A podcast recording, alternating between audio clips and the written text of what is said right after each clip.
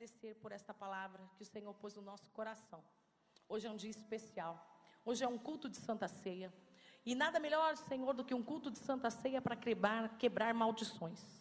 Porque o Senhor Jesus levou sobre si, lá no madeiro, na cruz do Calvário, todas as nossas enfermidades, nossas dores, nossas maldições. O Senhor se fez maldito por nós. O Senhor se fez oprimido por nós, para que o castigo, Senhor, que estava sobre nós, fosse sobre ti e nos trouxesse paz. Pai, nós queremos colocar nessa noite cada vida, cada coração, cada lar, cada família, cada jovem, cada adolescente, cada criança, cada adulto, Senhor, na tua presença. Nós colocamos todos no teu altar, Senhor, ó Pai. Declaramos, ó Pai, que a tua bênção virá neste lugar. Hoje, Senhor, os olhos deles estão sendo abertos, os ouvidos estão sendo desagravados, o coração está compreendendo e vai compreender o que o Senhor tem para falar com eles. Espírito Santo, aqui estão, Senhor, ó Pai. Jesus, eu sei que o Senhor está aqui, Senhor. Que o Senhor possa manifestar este fruto através do Espírito Santo e o teu caráter possa ser impresso em nós. Que possamos, neste culto de Santa Ceia, imprimir o teu caráter, Senhor. Que possamos ser diferentes, ser transformados. E como, Senhor, nós falamos que um dos nossos, ó Pai, objetivos dentro da nossa visão é transformando vidas e mudando destinos. Nós queremos declarar, Senhor, que esse estabelecimento de reino, de governo, Senhor, de sermos uma família para Cristo, Senhor, e termos uma vida no Espírito, Senhor, nós declaramos que será em nossas vidas. Assim, Senhor, nós colocamos toda a tua igreja, liberamos anjos, ó Pai, em todos os ambientes, ó Pai, desta igreja, fora, dentro, nas ruas, Senhor, nas praças, por onde andarem, Senhor. Agora, nesse exato momento, libera os teus anjos, guardando, Senhor. Todo contra-ataque das trevas está paralisado. Miríades e miríades de anjos se levantem agora para entrar nos lugares que estavam assolados e romper os grilhões e as cadeias que aprisionavam as pessoas. Declaramos agora, Senhor, céus abertos sobre a vida deles, sobre a casa casa, sobre a família, portais de glória, Senhor, para a glória do teu nome. E assim, Senhor, se rompem desde já as maldições, quebrando as cadeias. E o que impedia eles, hoje, Senhor, nada mais os impedirá. E a glória do Senhor os virá sobre eles e os alcançará em nome de Jesus. A igreja diz: Sente-se na presença do papai. Aleluia. Queridos, Comecei a preparar a palavra, na verdade, no feriado, no dia 1 de maio, no dia do trabalho. Nós fomos num aniversário, aniversário do, do rapaz aqui da igreja, e foi muito legal, muito benção, um líder aqui da igreja. E lá nós, o Senhor já tinha falado comigo, tinha falado no domingo à noite, quando acabei a palavra, o Senhor falou para mim: a próxima palavra que você vai pregar é bênção e maldição. Falei, bênção e maldição. Fiquei, né? Bênção e maldição, bênção e maldição. Se você quer um, um algo para ler, tem um livrinho bem baratinho, que é do Jorge Linhares, o nome dele é Bênçãos e Maldições, tá? Então aproveite para ler esse livro, ele é rapidinho, não tem 50 páginas, não tem nem isso. Ele é um livretinho, na verdade. E, e, ele vai te dar bastante testemunhos de como as pessoas acabam sendo amaldiçoadas e acabam acontecendo coisas na vida delas lá. Inclusive, algumas coisas é em base dentro do livro aí, para a gente poder trabalhar também. Olha só, então, quando eu estava preparando, o Senhor falou para mim, o fruto da benignidade. Eu falei, fruto da benignidade? Eu falei, o que, que o fruto da benignidade, Jesus, tem a ver com converter maldição em bênção? E o Senhor começou a falar. E passou a semana falando e foi falando, e eu comecei a entender. Gente, não sei se você já leu a Bíblia, mas tem horas que ela vai mudando. Vai mudando para você também? Ai, para mim também, é uma delícia, né? Eu amo, amo a Bíblia. Olha só, depois que a gente aprender a nos relacionar com Deus, a gente aprendeu que Deus é amor, paz e alegria. Então, Deus é isso: amor, paz e alegria. Eu me relaciono com Ele nesses três né, gomos do fruto do Espírito. Agora a gente então vai aprender a nos relacionar com outras pessoas. E bondade nós já falamos. Agora nós vamos falar da benignidade. E vamos entrar dentro então da benignidade. E como esse fruto do Espírito, hoje então vamos falar dele. Benignidade também é chamado de ternura ou delicadeza. Este termo vem de uma palavra grega que entende toda a nossa natureza permeada de gentileza. Já percebeu como o mundo é rude? Como as pessoas são visivelmente é, irritadas? Ainda mais no mundo de hoje. As pessoas são muito irritadas. Um exemplo claro que a resposta branda aplaca o furor é quando você está no trânsito. Não sei se já aconteceu com você, mas aconteceu comigo. De eu entrar num lugar e eu fazer a besteira no trânsito, virar e não ver o motoqueiro. E quando eu virei, meu Deus, quase matei o coitado do rapaz. E o rapaz ficou muito nervoso, começou a me xingar. E xingou, xingou. E eu virei para ele, moço, me perdoe. Eu abaixei o do carro e falei, moço, por favor, me perdoe, eu não te vi mesmo. Quando eu falei isso, ele parou de xingar e falou: Ah, tá bom então. A resposta branda aplaca o furor. Então, no mundo que está tão acostumado que o outro sai do carro, pega a arma de fogo, quer matar o outro, o outro já sai para bater, o outro sai dando murro na cara do outro. Então, no mundo que falta tudo isso, a benignidade é um fruto que vai quebrar essas coisas, vai quebrar o nosso, sabe, nosso jeito grossão de ser. É isso aí. Então, a delicadeza acaba com tudo que é rude e grosseiro. Podemos até chamar esse fruto de amor que permanece. Olha para a pessoa do lado e faz olhinhos de coração para ela. Olha e faz. Né? Como se estivesse na sessão dos coreanos. Benignidade é a qualidade de quem é benigno. Gostaram, né? Tava faltando os olharzinhos de amor aí, né? É, viu? Benignidade é a qualidade de quem é benigno, ou seja, dotado de características boas, como generosidade, bondade e benevolência. Ontem à noite também, quando eu saí daqui, né, como preparando a palavra, eu olhava para as pessoas na rua e, e queria dizer para você que nós preparamos então o instituto e nós vamos começar a trabalhar bastante nessa área de benignidade, de benevolência, de generosidade, porque nós vamos adotar, inclusive, já começamos com um projeto, e eu quero chamar você para participar desse projeto ali na Vila Harmonia. Então ela, fica ali no Barigui, bem ali na ponte do Barigui, do lado do rio, e ela é uma invasão ali. E o pessoal veio falar com a gente, pediu para a gente, como igreja, ir lá evangelizar e ajudar eles a distribuírem os alimentos que eles fazem no sábado de manhã, que eles entregam é, verduras. E nessas verduras que eles entregam, inclusive, eles não têm como buscar toda semana, porque eles não têm uma Kombi para buscar toda semana. Não sei se você tem uma Kombi, se você tiver e quiser ajudar para buscar esse todos os sábados lá, pelo menos um sim a outra pessoa faz, o outro você faz, um sim, um não, sabe? Para poder ajudar essas famílias ali da Vila Harmonia. E nós pegamos então, fui lá com o pastor Ian e falei, vamos assumir sim, vamos ajudar vocês. E as meninas lá que estavam trabalhando, elas pediram, eu falei, não, vamos sim. Porque é muito perto da gente, gente. Fica ali onde fica o Dali Pizza. Vocês conhecem o Dali Pizza? Quem conhece, levante a mão. A turma da noite é mais daqui, então, beleza. Porque a turma da manhã ninguém sabia onde era. E foi muito engraçado, acho que eram cinco só que sabia. E daí, ali no Dali Pizza, então, tem o, o bombeiro. Do lado ali tem a ponte ali do Barigui. E fica bem ali a Vila Harmonia, bem ali antes da ponte. Ali. Então é bem pertinho da gente. Dá para o pessoal vir de a pé aqui na igreja. Por isso evangelizar, porque a gente vai lá e é para pregar o amor. O que, que eles chamaram a gente? Para a gente dar comida? Não. Eles chamaram a gente para a gente falar do amor de Cristo. Para a gente falar de Jesus. Amém? E eu creio que quem quer ajudar a gente nesse projeto? Isso, gente, glória a Deus, isso mesmo. Nem que você faça de 15 em 15 dias, né? Se você tem a Kombi também, puxa, o que você tiver, como você quiser ajudar. Eu queria que você conversasse com o pastor Ian, desse o seu nome lá para ele, porque a gente vai começar a estruturar o projeto e a gente já tem que ajudar, porque a gente já prometeu já faz duas semanas e já era para a gente estar tá indo já. Amém? Mas a palavra benignidade veio hoje. E hoje nós ficamos benevolentes. Amém? Jesus era uma pessoa gentil, queridos. Jesus era uma pessoa benigna. Nós abrimos agora também os institutos. E os institutos nossos é o Instituto Taber Davi, que é o instituto da igreja, que trabalha com o Ministério de Artes Cênicas, o Ministério de Danças, agora toda essa parte vai ficar dentro do instituto aqui do Taber Davi, e o Instituto José Roberto.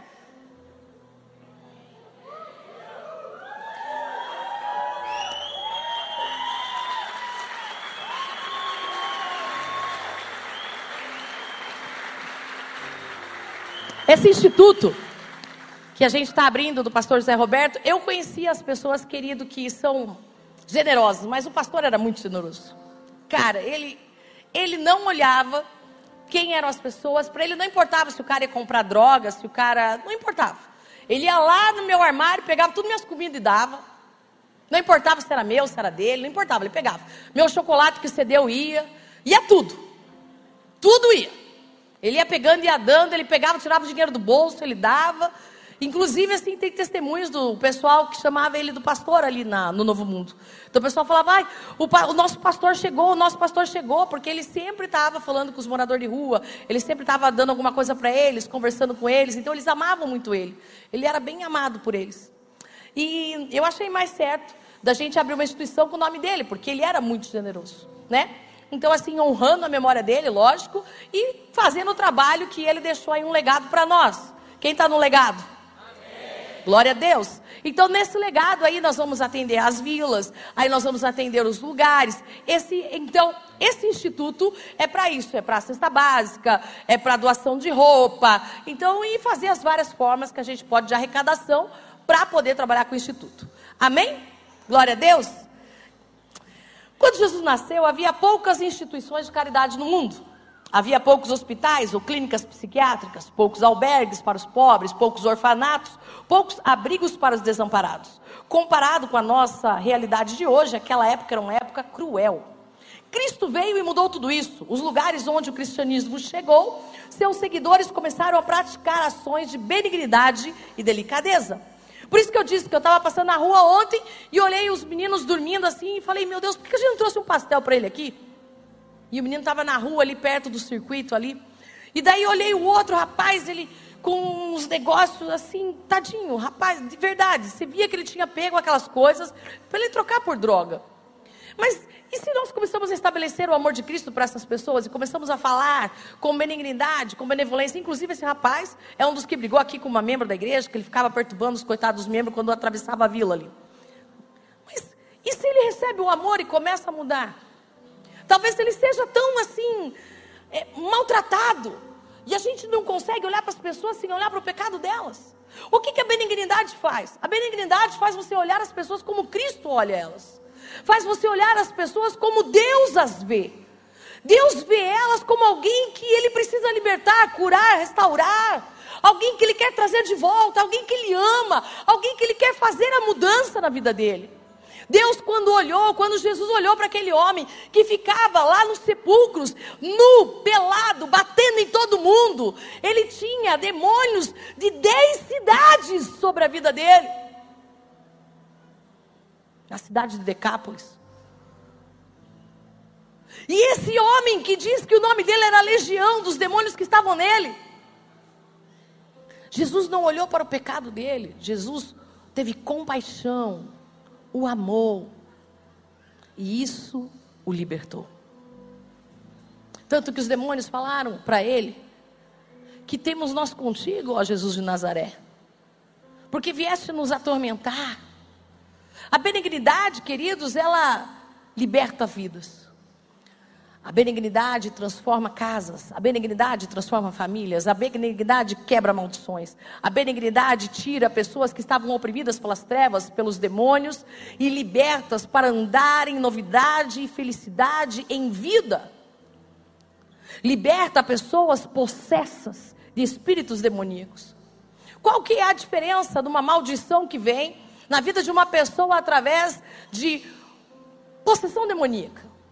Possessão demoníaca, querido, é os demônios de dentro para fora. A pessoa perde a consciência, ela cai, ela não lembra o que aconteceu com ela, ela rola, ela, né, várias coisas acontecem. E o que, que é a opressão demoníaca? É como se você carregasse um fardo pesado e tudo fica ruim, tem algo te incomodando, sempre depressivo, amargurado. Isso é a opressão demoníaca. E como que isso acontece na vida do ser humano? Através das maldições. E como que maldições são liberadas? São liberadas através das nossas autoridades. São liberadas através dos nossos pais, através dos nossos governos, através de pessoas que exercem autoridade, líderes que exercem autoridade sobre nós. São liberados através de pessoas que não têm o um entendimento na hora de uma briga, na hora de uma confusão, amaldiçoa a pessoa. São liberados através de vingança, sentimentos de ódio, de raiva, de ira, de maridos que dizem para a esposa: nunca mais eu quero ver a tua cara. Só que todas as vezes que nós liberamos algo assim, o diabo Pega essa palavra no reino do Espírito. Quem usa essa palavra de maldição é as trevas. E as trevas veio para roubar, matar e destruir. Queridos, eu vou pregar um pouquinho diferente, vou pregar um pouquinho mais rápido à noite do que de manhã, vou dar uma resumida. Se você quiser a palavra mais completa, tá lá no da manhã, no culto da manhã.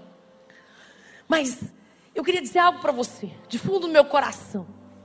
Quando a maldição é liberada, casas são destruídas, famílias são destruídas, tudo uma geração pode ser destruída, as próximas gerações podem ser destruídas. O exemplo disso é Deus quando Deus levanta e Deus traz tudo através da palavra. Em Salmos 45:1 diz que o meu coração transborda, transborda, ferve de alegria, de palavras boas. Ao rei eu consagro o que compus. Se quiser colocar Salmos 45:1. Ao rei consagro o que compus. E a minha língua é como a pena de um habilidoso escritor.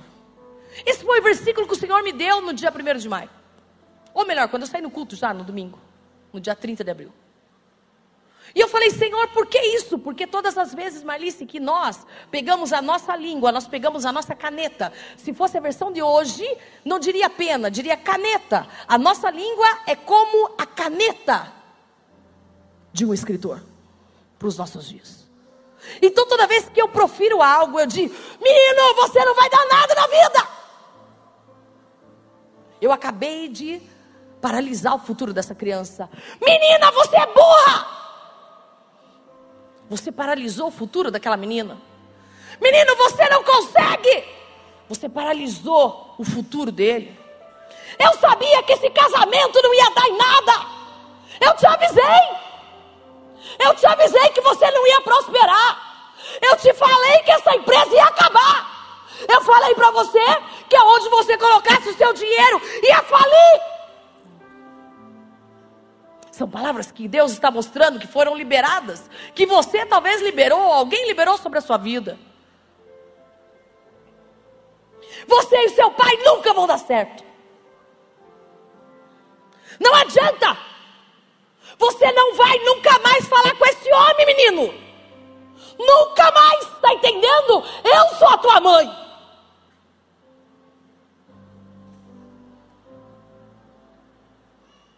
Todas essas palavras, elas vão sendo entregues nas mãos de Satanás e seus demônios.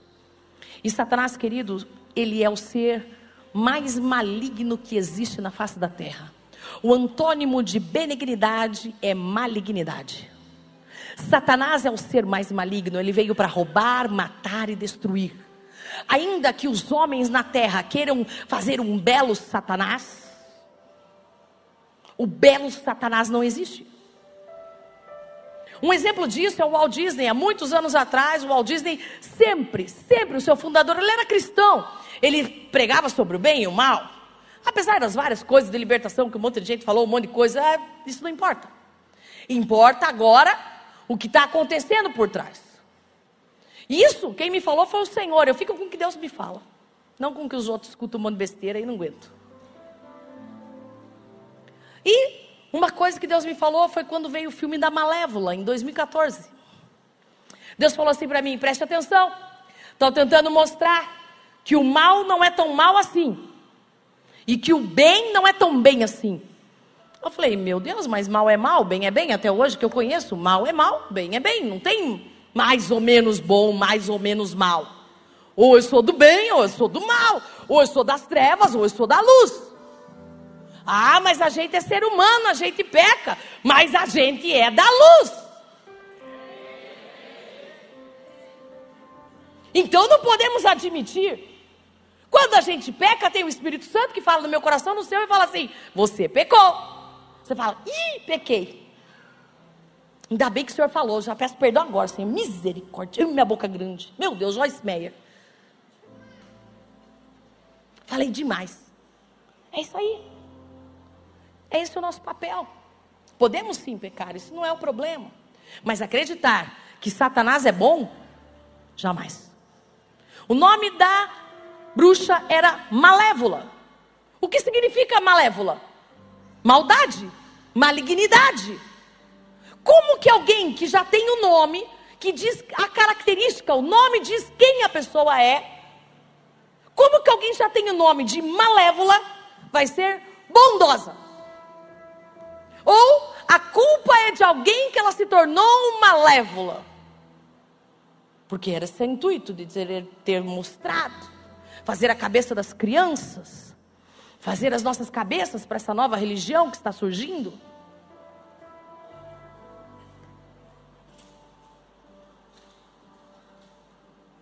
Queridos, o mal sempre será mal. Não existe mal meio mal. O é mal, sempre será mal. Tanto que o lugar de Satanás será no lago de fogo e enxofre. Não adianta comprar a Bíblia da Xuxa. Ela vai chunchar a sua cabeça.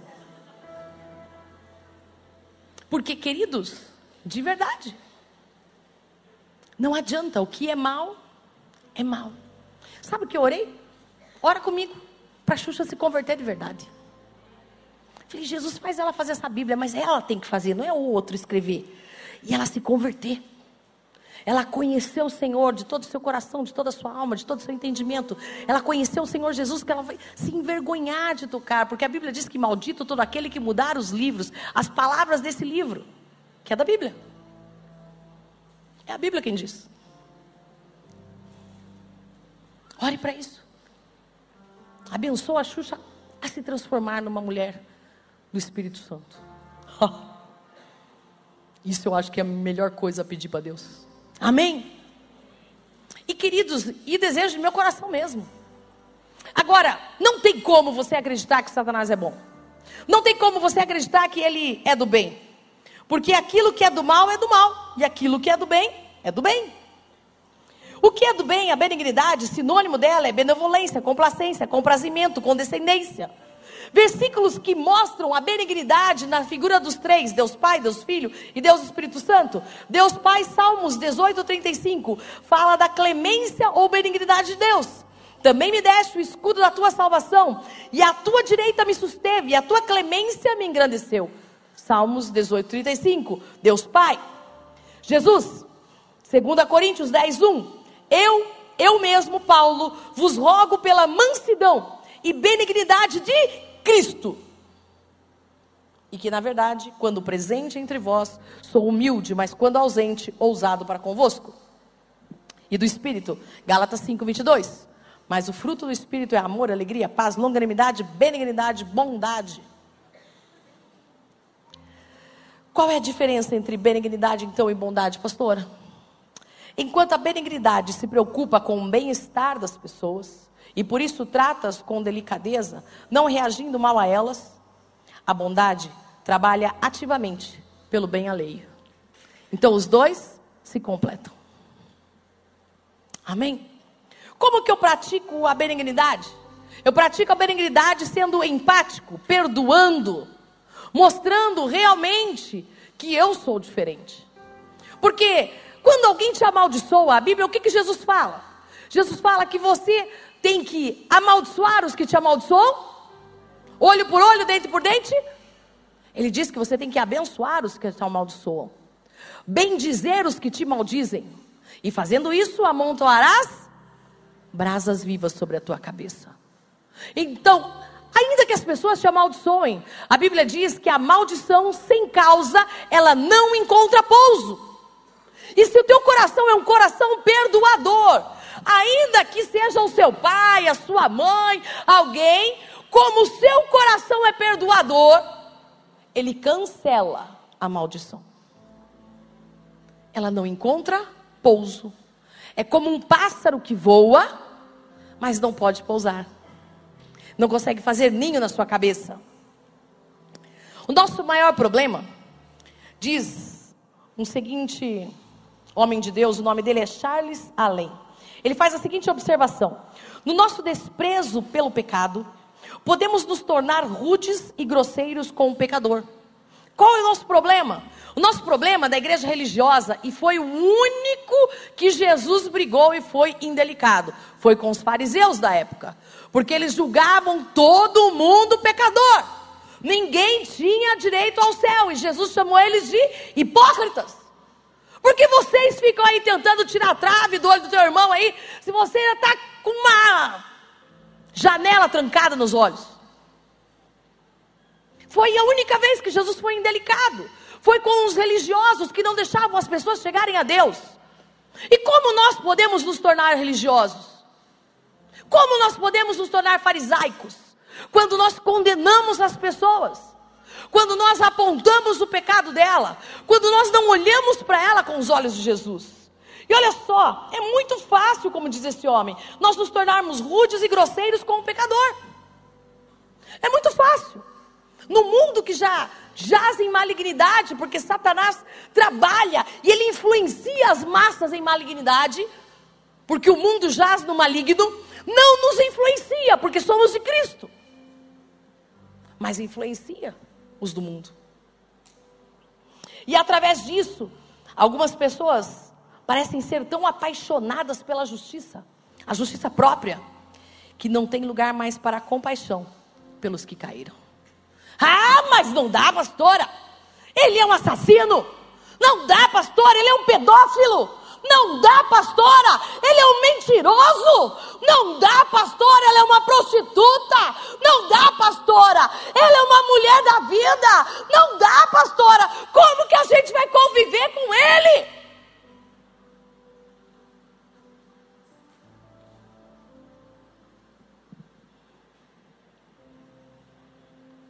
A Bíblia diz que nós temos que amar a todos, porque Deus amou o mundo de tal maneira. Ele deu seu filho unigênito para morrer por mim, por você, por eles também.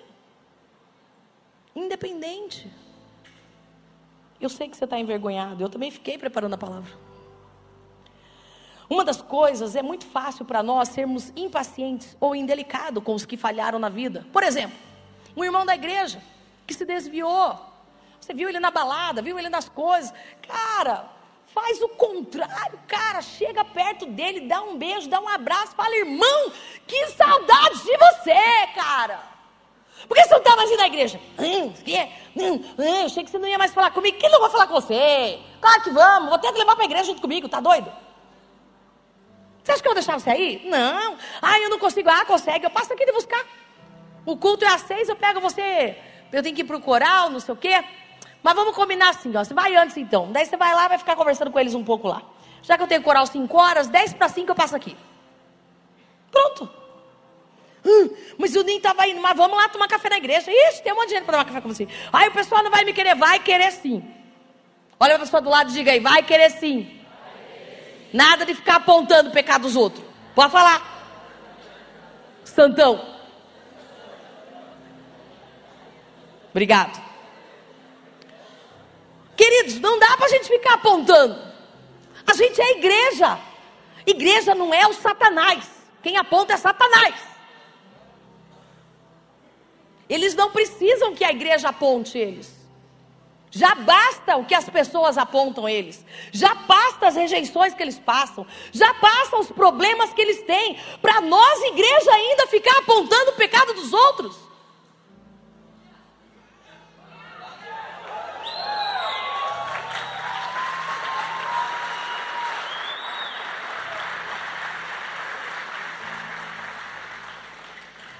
É verdade. Nossa, até eu estou na escuta aqui, ouvi. Muitos pecadores, à beira do arrependimento, foram desiludidos por um cristianismo farisaico friamente rígido. E se você perguntar a gente, tem tanta gente desviada. A maioria dos moradores de rua são cristãos desviados. Eles conhecem Jesus. Ou eles têm alguém na família Geralmente é filho de um assembleiano, é filho de alguém da Deus é amor, é filho de alguém que, pelo menos, é filho de alguém que é crente.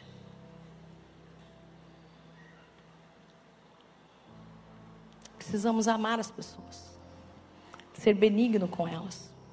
Jesus agia com gentileza, carinho, delicadeza, até as crianças pequenas que eram tão desprezadas na época, as mulheres, Jesus agia com dignidade, delicadeza, gentileza, amor, compaixão. Enquanto todos fugiam, Jesus estava ali. Ele não olhava para o pecado. Mas Jesus dizia: vá, e não peques mais. Paulo disse ao jovem amigo Timóteo, 2 Timóteo 2,24: O servo, ao servo do Senhor, não convém brigar, mas ele deve ser delicado para com todas as pessoas. Tiago 3,17 diz assim: A sabedoria que vem do alto é antes de tudo pura e é também pacífica, bondosa e amigável.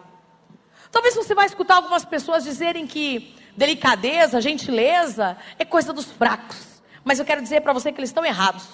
Abraham Lincoln era famoso por sua humildade e delicadeza. Abraham Lincoln nunca vamos poder dizer que ele foi um homem fraco. Inclusive, ele foi assassinado, porque ele lutou por causas justas, inclusive para que os negros pudessem votar. Isso foi a causa que o assassinou. Abraham Lincoln, um excelente homem. E ele, isso resultou na combinação da sua grande força de caráter e no seu espírito gentil e compassivo. Se não tivermos carinho e delicadeza em nossa maneira de tratar as pessoas, seremos incapazes de levar muitas pessoas a Cristo. E agora eu quero deixar uma frase de Billy Graham para nós. Olha só o que ele diz: Um coração gentil é um coração contrito, um coração que chora pelos pecados dos maus e pelo sacrifício dos bons.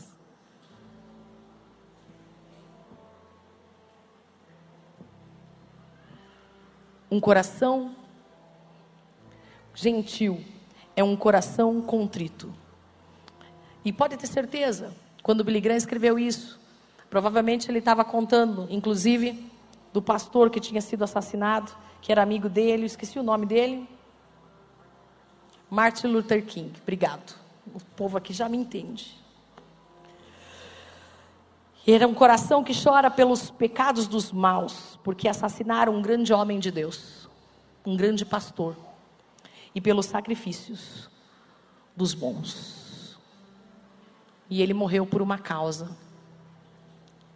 pela causa dos negros, um grande homem de Deus. O oposto de benignidade, então nós falamos a malignidade. E eu tenho uma frase aqui que eu peguei na Disney hoje, do Detona Ralph. Quem assistiu Detona Ralph? Muito legal, né? Mas vamos prestar atenção na frase dele. Sou mal, e isso é bom. Nunca serei bom, e isso é mal. Isso não é mal. Não quero ser ninguém além de mim.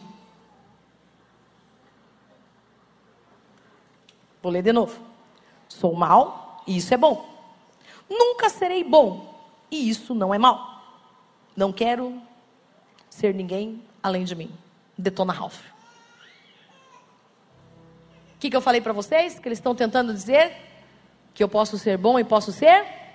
Diga, eu a igreja não. Nós somos bons porque o Senhor está em nossas vidas.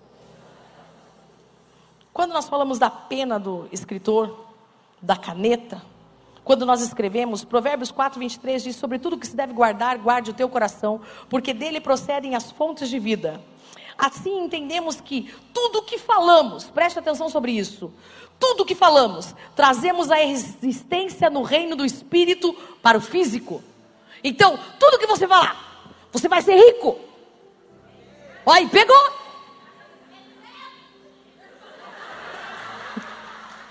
Aplaude Jesus na vida dela.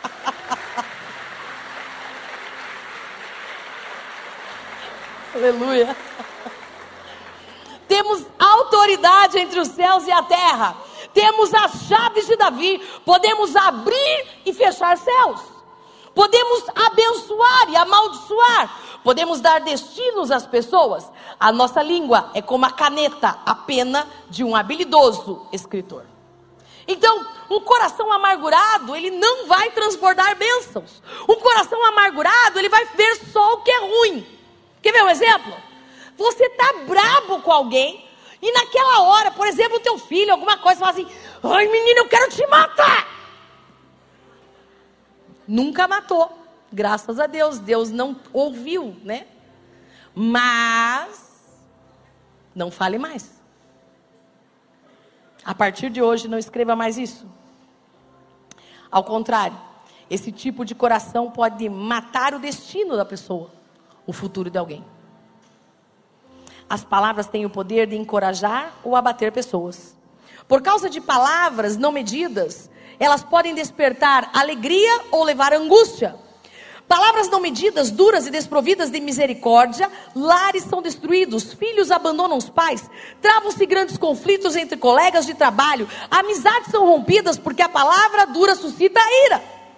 Palavras impiedosas causam algum tipo de destruição, palavras podem edificar ou derrubar, nada tem maior poder de influenciar.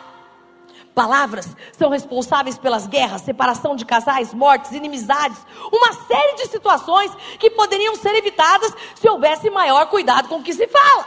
Por exemplo, você falar, eu nunca mais vou naquela igreja. Satanás pega essa palavra e toda vez que você tenta ir à igreja, mesmo que você fala, não, mas eu quero ir na igreja, eu quero, eu, eu, eu quero ir na igreja, você não consegue mais ir, porque o diabo pegou a sua palavra. Você me deu autoridade. Amém? Então temos que ter cuidado, ficar atentos ao que estamos falando. Pelas nossas palavras seremos justificados e pelas nossas palavras seremos condenados. Mateus 12, 36 e 37. Olha o que Jesus diz para nós, o próprio Senhor. Digo que de toda palavra frívola que proferirem os homens, dela darão conta no dia do juízo. Mateus 12, 36 e 37 porque pelas tuas palavras serás justificado e pelas tuas palavras serás condenado. Olha o 37 lá.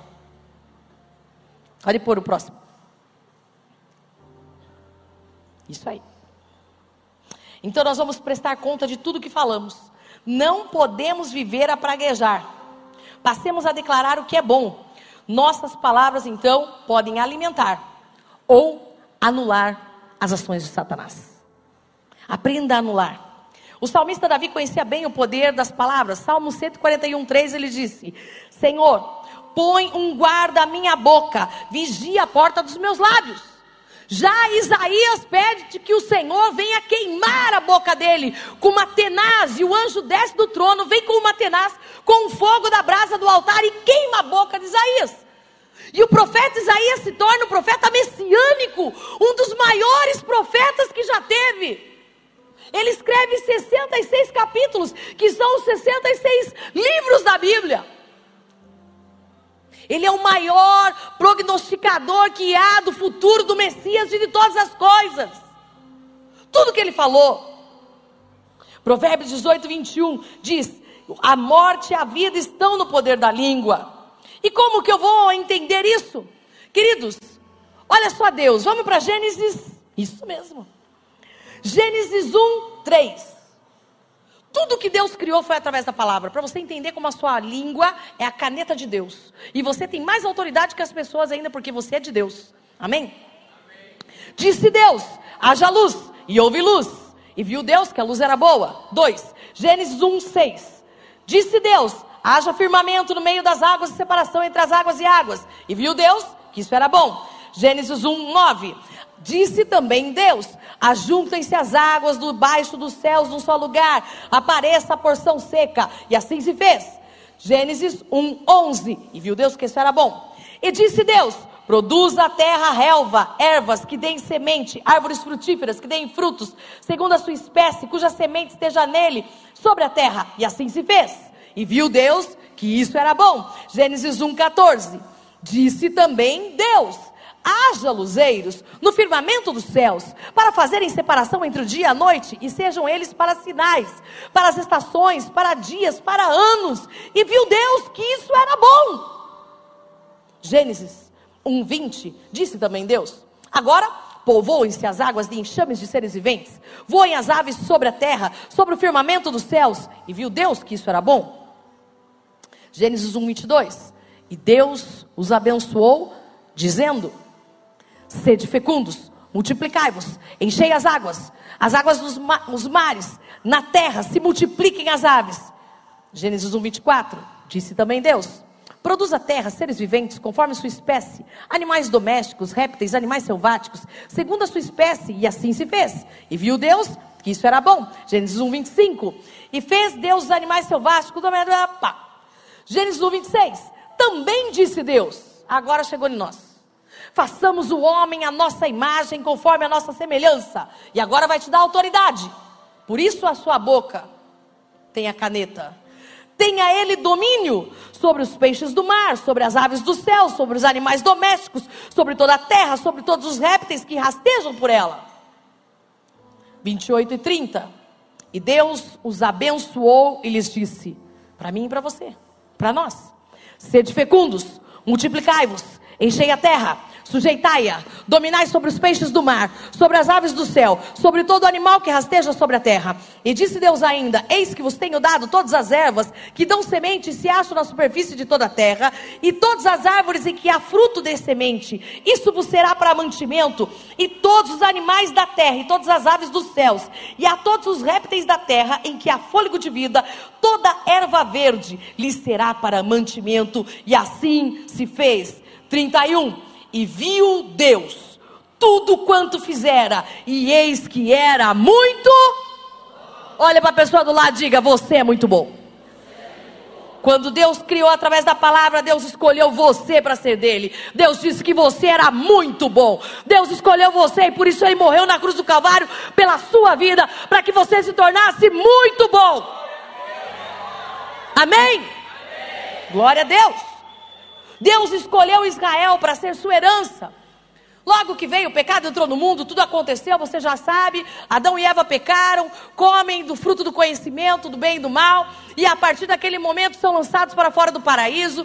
Deus vai lá, eles ficam anos sem buscar o Senhor, Caim mata Abel, acontece toda aquela história, aquele dramalhão.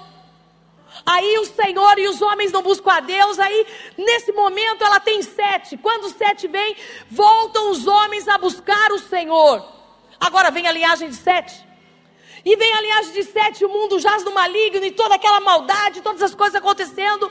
Vem Lameque, o pai de Noé. E Lameque profetiza com a caneta, com a língua dele, e diz: Esse o meu filho Noé, esse menino aqui, ó. Ele vai nos trazer descanso das nossas misérias. E daí Deus resolve então destruir toda a maldade do mundo, criar uma nova geração a partir de Noé e dos seus três filhos, Sem, Cão e Jafé. A partir daquele momento, então, eles vão para a arca, ficam nas águas, tudo é destruído, começa um novo céus, começa um novo tempo. A arca foi encontrada, se você não viu, procura na internet no Monte Ararat. Está comprovado que a arca da aliança está lá no Monte Ararat. Arca da aliança não, a arca de Noé. E a arca de Noé está lá, no monte. E Noé, então, queridos, daí ele fica muito feliz, ele planta uma vinha, ele toma um pifão e fica peladão. Aí o seu filho cão, muito engraçadão, vai lá, tira um sarrão do pai e amaldiçoa. E Noé vai e amaldiçoa o seu netinho. Aí Deus fala: caramba, acabei de fazer aliança, estava tudo limpinho, tudo novo, tudo certo. O cara me usa a boca para amaldiçoar. E a terra de Canaã, queridos, foi uma terra desolada até hoje, de adoração a outros deuses. Quer irritar Deus? Começa a adorar outros deuses. Pega esmagem de fundição, pega uma cadeira, pega um microfone, pega qualquer coisa, fala assim: esse aqui é o meu Deus. Esse aqui é o meu Deus, esse aqui é o meu Deus. Meu Deus, pronto, daí Deus vai te odiar. Acabou todas as bênçãos da tua vida. Acabou. Pega qualquer coisa e coloca no lugar de Deus. Acabou para você. Não, mas esse aqui é Deus. Querido, Deus não é imagem nem do que há no céu, na terra. A única imagem que tem dele é Jesus Cristo e a pessoa dele. Fique bem entendido isso. Não adianta pegar nenhum tipo de coisinha na mão para dar mais certo. A única coisa na mão que você pode pegar é a tua fé com o Senhor e você e Deus, Deus e você. Amém? É confiar e ter fé. Nada de nenhuma imagem. Não vai buscar Deus nos lugares onde não tem Deus. Não vai buscar Deus nos lugares que não diz que é de Deus, mas não é de Deus. Lembra, o que é mal não pode ser bom, o que é bom não pode ser mal. Não os da frente já entendeu, quero que os de trás entendam. Obrigado. Muito bem. Aí, Canaã então adorou outros deuses, derrubou tudo, fez, e Deus está lá, né, vendo. Deus acaba escolhendo então Abraão. Escolhe Abraão, Abraão tem Isaac, o filho da promessa, e Abraão faz uma confusão lá com outro filho, que é o Ismael, uma beleza. Tudo aí, Deus arrumou, Deus deu um jeito, ficaram brigando entre eles, mas até ali tá, beleza. Né? Aí o que, que acontece? Na cabeça de Isaac, só o primogênito podia ganhar a benção. O que, que Isaac faz? Faz uma confusão entre Jacó e Esaú. Primeiro a mulher dele, em vez de contar para ele o que Deus falou para ela, não conta nada, guarda só para ela. Aí tenta enganar o, o Isaac, o Isaac meio cego, vai lá, abençoa Jacó, e Jacó não pode nem desfrutar da benção. Aí teve a ira do seu irmão, a amargura de Esaú, Esaú querendo já o cor dele, porque ao invés de Isaac abençoar Esaú, ele libera uma maldição para Esaú. Então ele não usa de sabedoria também. Já Jacó é um pouco mais sábio. Jacó tem 12 filhos, 12 tribos. E Jacó então ele vai liberar bênção para os 12 filhos. Só que por causa do pecado de Rubem, dele ter dormido com a concubina de Jacó, Jacó ficou amargurado e tira dele o direito dessa tribo crescer. Então ele amaldiçoa a tribo de Rubem. E ele também amaldiçoa a tribo de Simeão e de Levi, por causa deles terem matado toda a cidade de Siquém, por causa da sua irmã que havia sido molestada por Siquém, que queria casar com ela, mas daí fica aquela confusão, aquela brigaceira deles lá, eles mentem, Simeão e Levi, homens sanguinários, a sua espada é dura, e é liberado toda essa maldição. Aí passam-se anos, e Deus então quer começar a quebrar isso. Deixa eu mandar lá para frente. Pam, pam, pam. Deus agora vai semear bênçãos. Um exemplo disso é o próprio Senhor Jesus Cristo. Jesus abençoa seus discípulos, Jesus abençoa as multidões, Jesus abençoa as crianças, Jesus abençoa as mulheres. Deus quer que nós abençoemos todos que estão sobre a nossa autoridade. Se as maldições daqueles que detêm autoridade se cumprirem, igualmente as bênçãos, queridos. E a bênção tem peso maior que a maldição. Moisés então vem e mostra a benignidade de Deus. E Moisés explica para o povo de Israel o negócio é o seguinte, gente, presta atenção. Se vocês adorarem outros deuses, isso é a única coisa que vai fazer o Senhor se virar contra vocês. A única maldição que vem contra vocês é se vocês adorarem outros deuses. No resto, tá tudo bem. Porque para Deus isso é infidelidade conjugal. Quem gosta de adultério? Também que vocês estão prestando atenção na palavra. Que vai que você levantasse e não está prestando atenção agora. Eu vi que você estava, né? Você ficou bem quietinho, né? Então Deus também não gosta de adultério. Quando você adora outras imagens, você está adulterando contra a pessoa de Deus. Você está quebrando o seu pacto, sua aliança que você fez no batismo com Ele, que é o seu casamento com Cristo, como igreja do Senhor. Daí você perde a proteção, porque se tornou infiel. Oséias. Oséias capítulo 6 fala: Vinde e tornemos ao Senhor, pois ele nos despedaçou e nos sarará, fez a ferida e a ligará, e depois do terceiro dia estaremos diante dele. Vinde e tornemos ao Senhor. Também Oséias diz que prossigamos em conhecer ao Senhor. Temos que conhecê-lo todos os dias, na profundidade. Temos que conhecer o, o profundo de Deus. Porque qual a esposa que não ama o seu marido e não quer conhecê-lo na intimidade? Qual é esposo que não ama sua esposa e não quer conhecê-la na intimidade? A mesma coisa é Deus. Quer que você o conheça na intimidade. E para isso você não pode quebrar a sua aliança de casamento, adorando outros deuses, indo em lugares estranhos que não seja a igreja do Senhor Jesus Cristo. Tá bem que vocês entenderam? Lembre que Deus fez o que era muito bom e era você. Deuteronômio, capítulo 28, versículo 1 a 19. Eu vou tentar ler bem rapidinho. Aqueles que ouvem a voz do Senhor, o Senhor libera bênção sem medida para ele. Se atentamente ouvires a voz do Senhor teu Deus, tendo cuidado de guardar todos os seus mandamentos que eu hoje te ordeno, o Senhor teu Deus te exaltará sobre todas as nações da terra. Eu quero profetizar isso sobre vocês. Se ouvires a voz do Senhor teu Deus, virão sobre ti e te alcançarão, ou seja, elas correrão atrás de ti, todas essas bênçãos. Bendito serás, tu na cidade, bendito serás tu no campo, bendito será o fruto do teu ventre, bendito o fruto da tua terra, o fruto dos teus animais, as crias das tuas vacas e das tuas ovelhas, bendito será o teu dinheiro no banco, bendito será o teu cesto e a tua amassadeira, bendito serás ao entrares, bendito serás ao saíres, onde fores numa cidade, ali você será bendito, se sair dela, da mesma forma. Bendito serás, o Senhor fará com que sejam derrotados na tua presença todos os inimigos que se levantarem contra ti. Por um caminho sairão contra ti, mas por sete fugirão da tua presença. O Senhor determinará que a bênção esteja nos teus celeiros, nos teus salários, no fruto do teu ventre, onde tudo colocares a tua mão, na tua empresa, no teu no lugar onde você trabalha, aquilo onde você emprega, tudo será abençoado por Deus. O Senhor te abençoará o Senhor te constituirá como para si como um povo santo, como tem jurado, quando guardares os mandamentos do Senhor teu Deus e andares nos seus caminhos, e todos os povos da terra verão que tu és chamado pelo nome do Senhor e terão medo de ti. O Senhor abrirá novas portas de negócios, dará muito dinheiro para muitos empresários aqui. Isso aí. O Senhor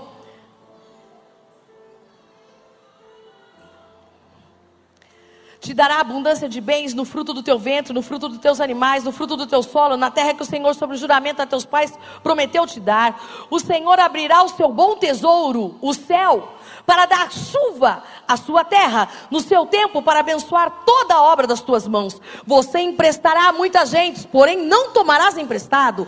O Senhor te porás por cabeça e não por cauda. Só tu estarás em cima e não embaixo, se obedeceres aos mandamentos do Senhor teu Deus, que hoje te ordeno para os guardar e os cumprir. Não te desviarás de todas as palavras que hoje te ordeno, nem para a direita, nem para a esquerda, servindo outros Viu como isso irrita a Deus? Para os servires. Agora, logo em seguida ele fala as maldições. Será, porém, que se não deres ouvido, ou seja, adorares outros deuses, a voz do Senhor, teu Deus, não cuidando de cumprir todos os seus mandamentos, os seus estatutos que hoje te ordeno, então virão sobre ti todas essas maldições e te alcançarão. E não falo sobre elas, mas já entendeu. Amém? A gente não perde nada em abençoar os outros, queridos. Olha só, Lucas 10, 5 e 6, Jesus diz aos discípulos: Ao entrares numa casa, dizei antes de tudo, paz seja nessa casa. Se houver ali um filho da paz, repousará sobre ele a vossa paz. Se não houver, ela voltará sobre vós. Então, abençoemos, não amaldiçoemos. Diga aí para a pessoa: abençoemos e não amaldiçoemos. Pastora, como eu amaldiçoo pessoas fofocando delas? Porque às vezes, queridos, às vezes não, sempre um ponto vira um conto. É verdade ou não é? Aquilo que começou com uma história, vamos supor, outro fala maçã, o outro fala banana, o outro chega laranja, lá chegou abobrinha. É ou não é? E nisso tudo, ou seja, nem da maçã estava certo, nem na abobrinha. Já estava tudo errado. Só que essa passada de palavra daqui para lá, de lá para cá, daqui para lá, de lá para cá, de lá, já não estou como fofoqueiro, como ele tem problema na sua família? Sabe por quê? Porque ele está amaldiçoando as pessoas. E quanto mais ele libera falando mal dos outros, ele se auto-amaldiçoa. Então, a nossa língua, a caneta do escritor, ela deve sempre abençoar. Se alguém vier falar qualquer coisa, você fala, irmão, vamos fazer o seguinte: eu vou pecar o pacto de John Wesley com você. Não ouviremos nem procuraremos saber mais informações dos outros. No caso de sabermos informações mas uns dos outros, não seremos afoitos em acreditar. E enquanto a pessoa que está sendo falado não estiver entre nós, não faremos ninguém ouvir ou saber sobre isso. E se, enquanto não tiver tempo de eu avisar a pessoa acerca disso que você está falando, na presença dela, então eu não falarei. E não vamos abrir exceção à regra, a não ser no meio do corpo, todos juntos daí, por haver uma necessidade. Alguém chegou para você e falou assim: Fulano adulterou. Cara, você não sabe, você estava na cama? Estava lá? Não estava. Ah, mas eles mandaram um vídeo. Hum, hoje em dia é fácil você juntar as cenas aí. Dá para fazer edição de vídeo. Às vezes a cabeça é de um, o corpo de outro, vai saber. Não está difícil de acreditar nas coisas, você não acha? Eu não acredito em mais nada que vem nem no meu celular, não, algumas coisas assim. Só acredito em vocês que são os crentes.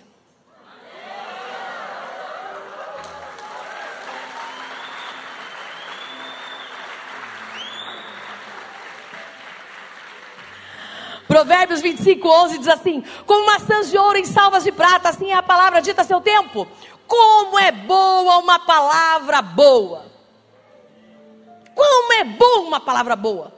Quando você vê alguém reclamando do marido, vira para a pessoa e fala bem assim, querida, vou te dar a dica.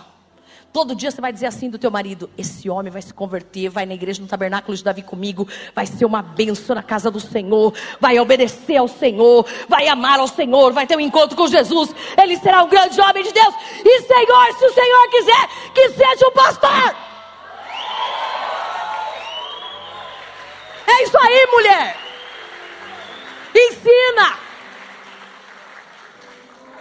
O cara nem sabe o que vai fazer, o cara fica desesperado. Eu tenho que ir na igreja com você, porque você está toda hora falando, vai ser pastor. Ah, vai servir lá no tabernáculo comigo. Ah, ah, vai. Daí ele grita com você e fala, vai ser pastor. Mas vai ficar bom, você vai ficar bom. Ah, lá. Lindo você vai ser. Lindo, melhor. Melhor marido dessa terra. Daí vocês vão falar assim, ah, eu casei com o Shrek. Você vai falar, não, casei com um príncipe de Deus. Meu marido é um príncipe do Senhor. As trevas não têm poder. Os maridos estão gostando, né? Tô vendo, tô vendo. Estão tudo felizinho comigo aí, né? Meu príncipe de Deus, né? E você vai declarar que ele é um príncipe de Deus, homem de Deus, cheio do Espírito Santo, cheio da glória de Deus. Mesma coisa o marido com a esposa. Sabe aquela rixosa que fica. E você fala, meu Deus, deixa eu entrar na caixa do nada. Né? Você vai dizer: a minha esposa é sábia. A minha esposa não há outra igual. A minha mulher é uma mulher de Deus, cheia do Espírito Santo. A minha mulher sabe a hora de falar e a hora de calar. Meu Deus. Isso é milagre mesmo. Estou sentindo. Você é um homem de fé. Mas é isso, gente. Tem que declarar. Tem que declarar essas coisas sobre a família, sobre a casa. E quanto mais você declara, mais o inimigo fica irado. O filho está nas drogas, fala: meu filho não é drogado. Meu filho ele é curado, ele é liberto, ele é sarado. Ele vai ter uma família linda. O meu filho é liberto. Ah, o teu irmão está lá todo falido, não está mais. Vai ser rico, Deus vai prosperar, ele vai servir o Senhor, vai pertencer ao Senhor.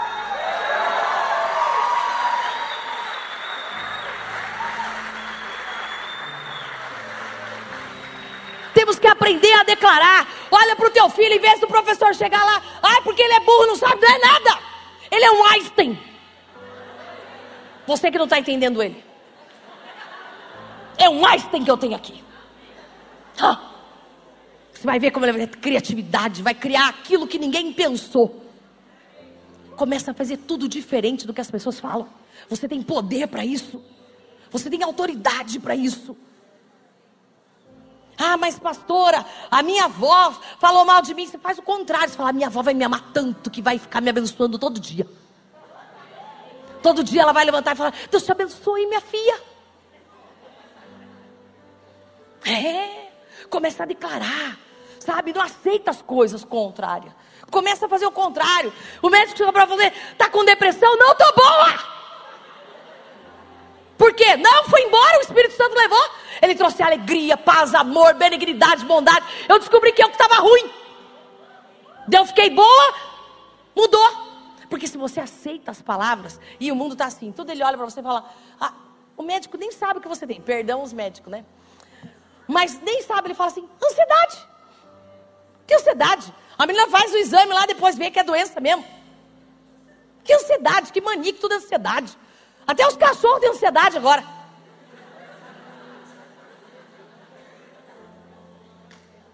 Imagina dar remédio de ansiedade para cachorro. É verdade? Pergunta aí para o pessoal de pet aqui que nós temos na igreja. Vamos aí? Hum. Meu Deus, Senhor. É doença, né? Que eles querem colocar na sua cabeça. Olha uma pessoa e diga: você não é ansioso. Só gosta das coisas mais rápido.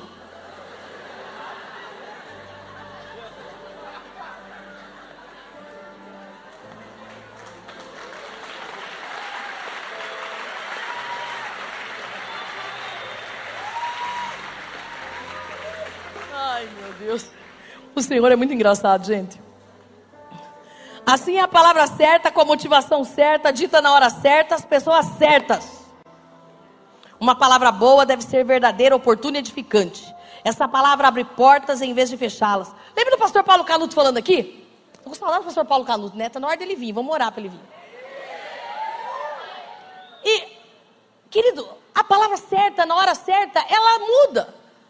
Ele lá, eu vou matar meu pai, a mãe dele vai matar, não, você vai virar pastor. Ah, eu vou fazer não sei o que, não vai não, vai virar pastor. Ah, que, vai virar pastor. O que, que ele é hoje? É isso aí. Tem que acreditar. Amém? É isso aí.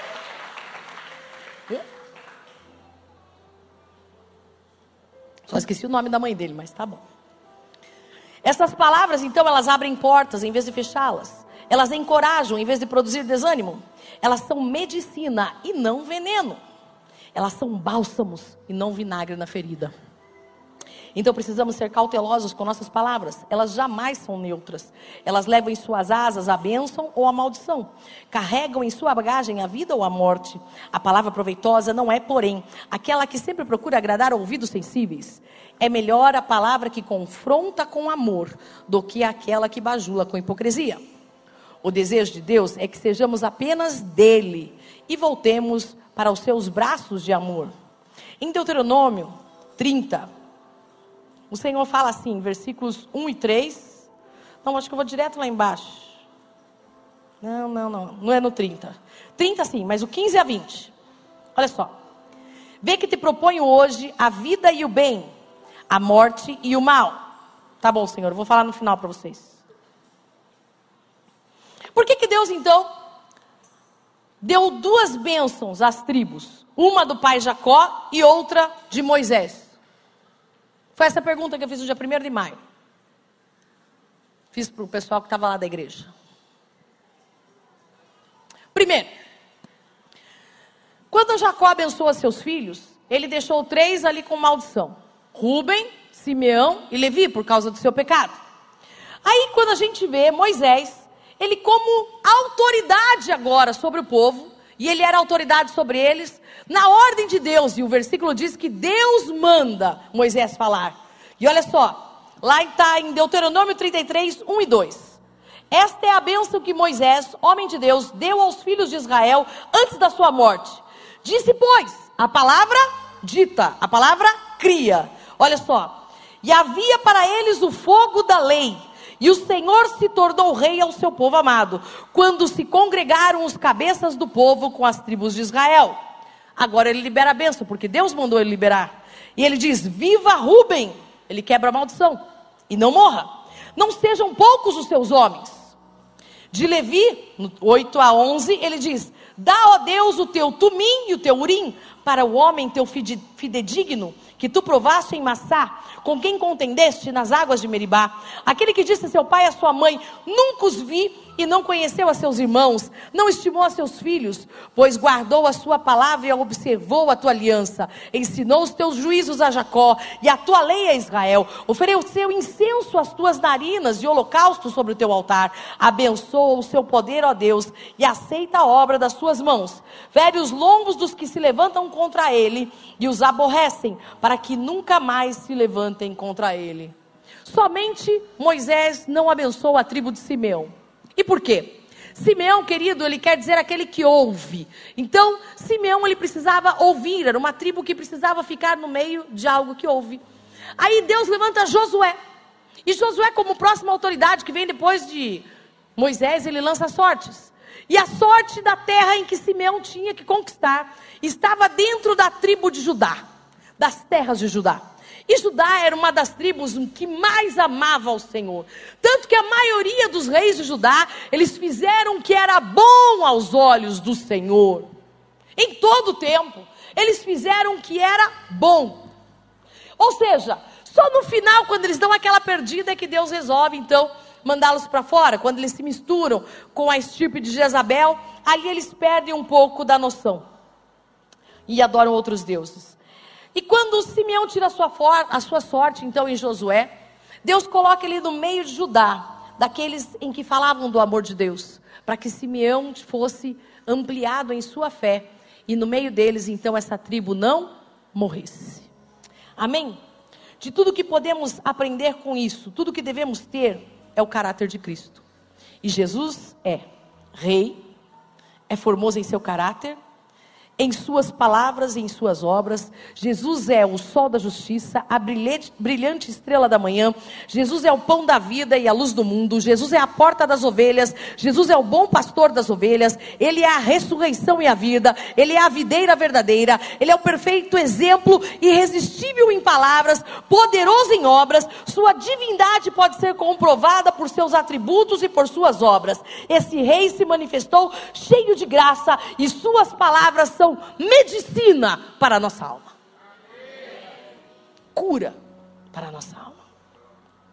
Jesus é o abençoado em grau superlativo. Jesus é bendito, é o bendito de Deus. Jesus é bendito para sempre. Aquele que se fez maldito por nós na cruz do madeiro para nos abençoar. Por isso hoje pediremos perdão pelas maldições lançadas e vamos abençoar. Amém? Amém? Nós vamos abençoar os nossos pais, porque eles são encarregados da formação do nosso caráter. Vamos abençoar os nossos filhos, porque são presentes, dádivas, presentes de Deus dados para nós. Vamos abençoar nossa família, porque ela é o nosso esteio, a base da sociedade. Quando a família se dissolve, a sociedade desintegra, corrompe-se. Vamos abençoar a igreja, ela é o corpo de Cristo. Vamos abençoar a igreja local, tabernáculo de Davi, na qualidade de expressão visível desse corpo, por nos amar, receber com tanto carinho. Vamos abençoar todas as autoridades, seculares e espirituais, patrões, não importa, todo tipo, foi Deus que instituiu todas elas. Vamos abençoar as, as autoridades locais, estaduais, federais, o Lula. Você teve resistência. Mas nós temos que abençoar. Vamos abençoar para que Ele nos abençoe. O coração da autoridade está nas mãos do Senhor e Ele inclina para onde quer. O coração do rei está nas mãos do Senhor. E se ele está lá é porque o Senhor quis. Então vamos abençoar. Vamos abençoar o Bolsonaro em vez de ficar tirando sarro. Vamos abençoar. Vamos abençoar. Vamos abençoar o prefeito. Tudo bem que é engraçadinha as piadas, mas vamos abençoar. Vamos abençoar o governador. Vamos abençoar todos os políticos. Vamos abençoar. Amém? Amém? Todo mundo. Conclui então. O significado da benignidade no Novo Testamento. O grego é chrestos, que significa bondade, generosidade, benevolência e amizade. É a benignidade de Deus que leva o homem ao arrependimento. Romanos 2, 4. É a benignidade que mostra os verdadeiros cristãos e se recomendam por meio dela e que o amor genuíno é benigno. Fique de pé. Toda maldição, hoje, através da ação da ceia, será removida da minha vida, da sua vida, da sua casa, da sua família, dos seus filhos, do seu trabalho, dos seus negócios, das coisas que você faz. Hoje nós vamos abençoar, vamos pedir perdão primeiro por todas as maldições que lançamos, vamos cancelar, anular, tornar sem efeito, recolher as palavras lançadas, tudo aquilo que nós falamos e que desagradou. Vamos declarar que os nossos pais são bênçãos. Nós vamos fazer duas coisas primeiro.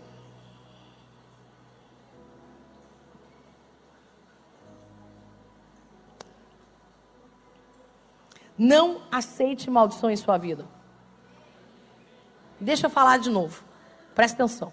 A gente tem um grave defeito. É um problema nosso, normal. Ser humano, normal.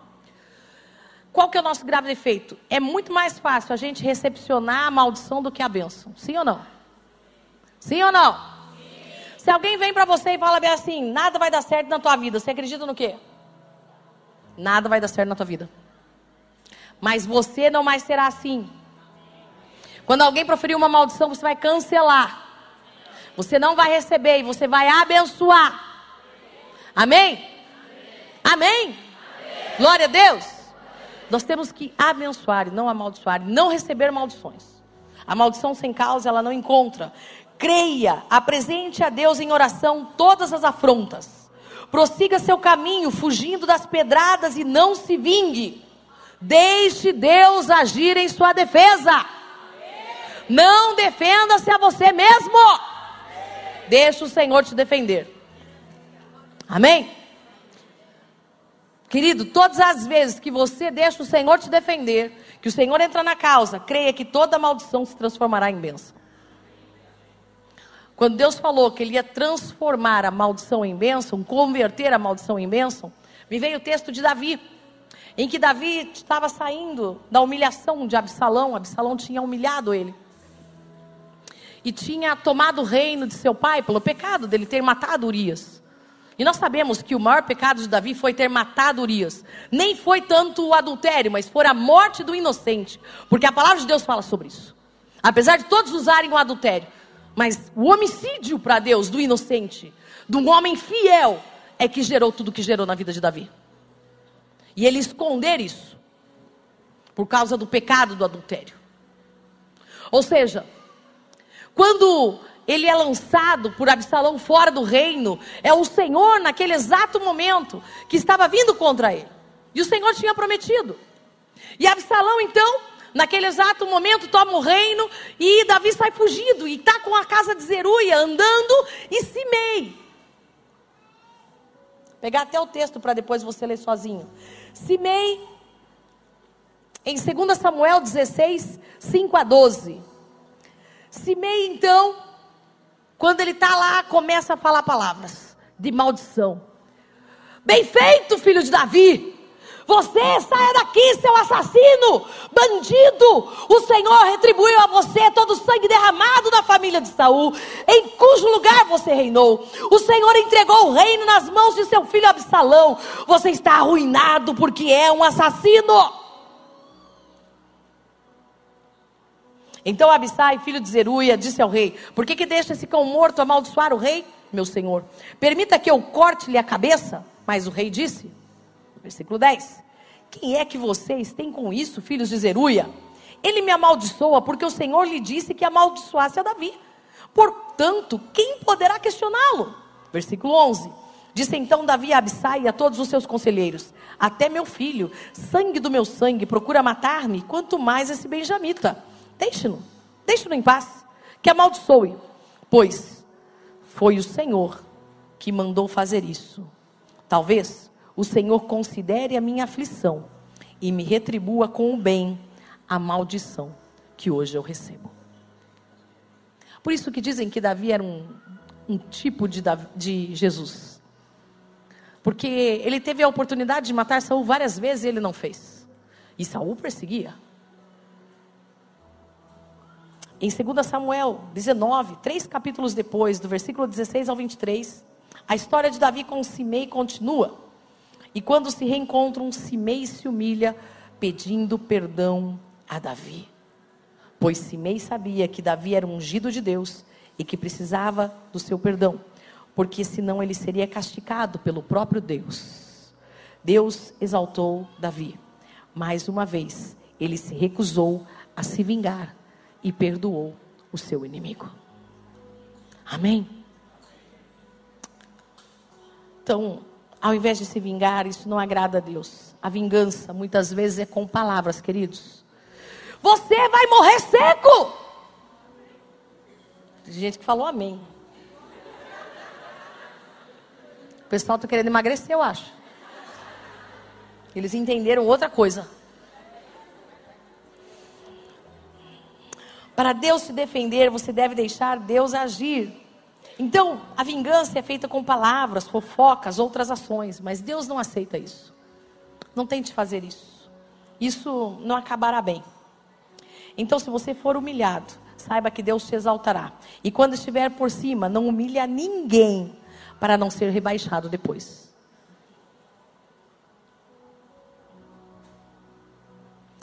A minha avó contava uma história, contar a história dos mais velhos é importante. Ela contava uma história que quando ela era jovem, ela foi trabalhar de empregada doméstica numa casa. E quando ela foi trabalhar naquela casa, talvez eu não me lembre a história bem completa, mas eu lembro parte dela. quando ela foi trabalhar naquela casa, é, a mulher humilhou muito ela. Porque ela era pobre, ela não tinha, ela era filha de não sei quantos, eles tinham quantos irmãos lá, não sei, mas era bastante. E ela, como uma filha mais nova, ela teve que trabalhar como empregada doméstica, ela era novinha. Acho que ela tinha uns 13 anos, por aí. E ela trabalhou nessa casa alguns anos e foi muito humilhada, não podia comer na mesa, não podia comer a comida deles, não podia fazer nada.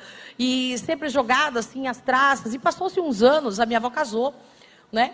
E ela com meu avô e ele, ele vendia café, então ele teve muito dinheiro. Foi uma época que ele começou a, a ter dinheiro e ela pôde contratar uma pessoa para ser empregada, para cuidar das meninas para ela.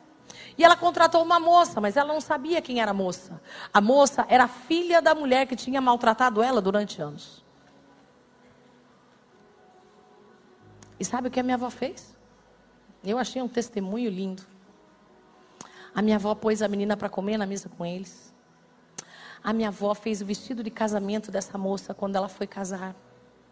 A minha avó fez um monte de coisas boas para essa menina, totalmente o contrário do que a mãe da menina tinha feito para ela. Quando você faz isso, Deus amontoa brasas vivas sobre a sua cabeça. O nome disso é benignidade, queridos. É ação de bondade. É se importar. E assim Deus transforma toda maldição em bênção. Não pague o mal com o mal, mas deixe Deus te defender. Amém? Estou feliz.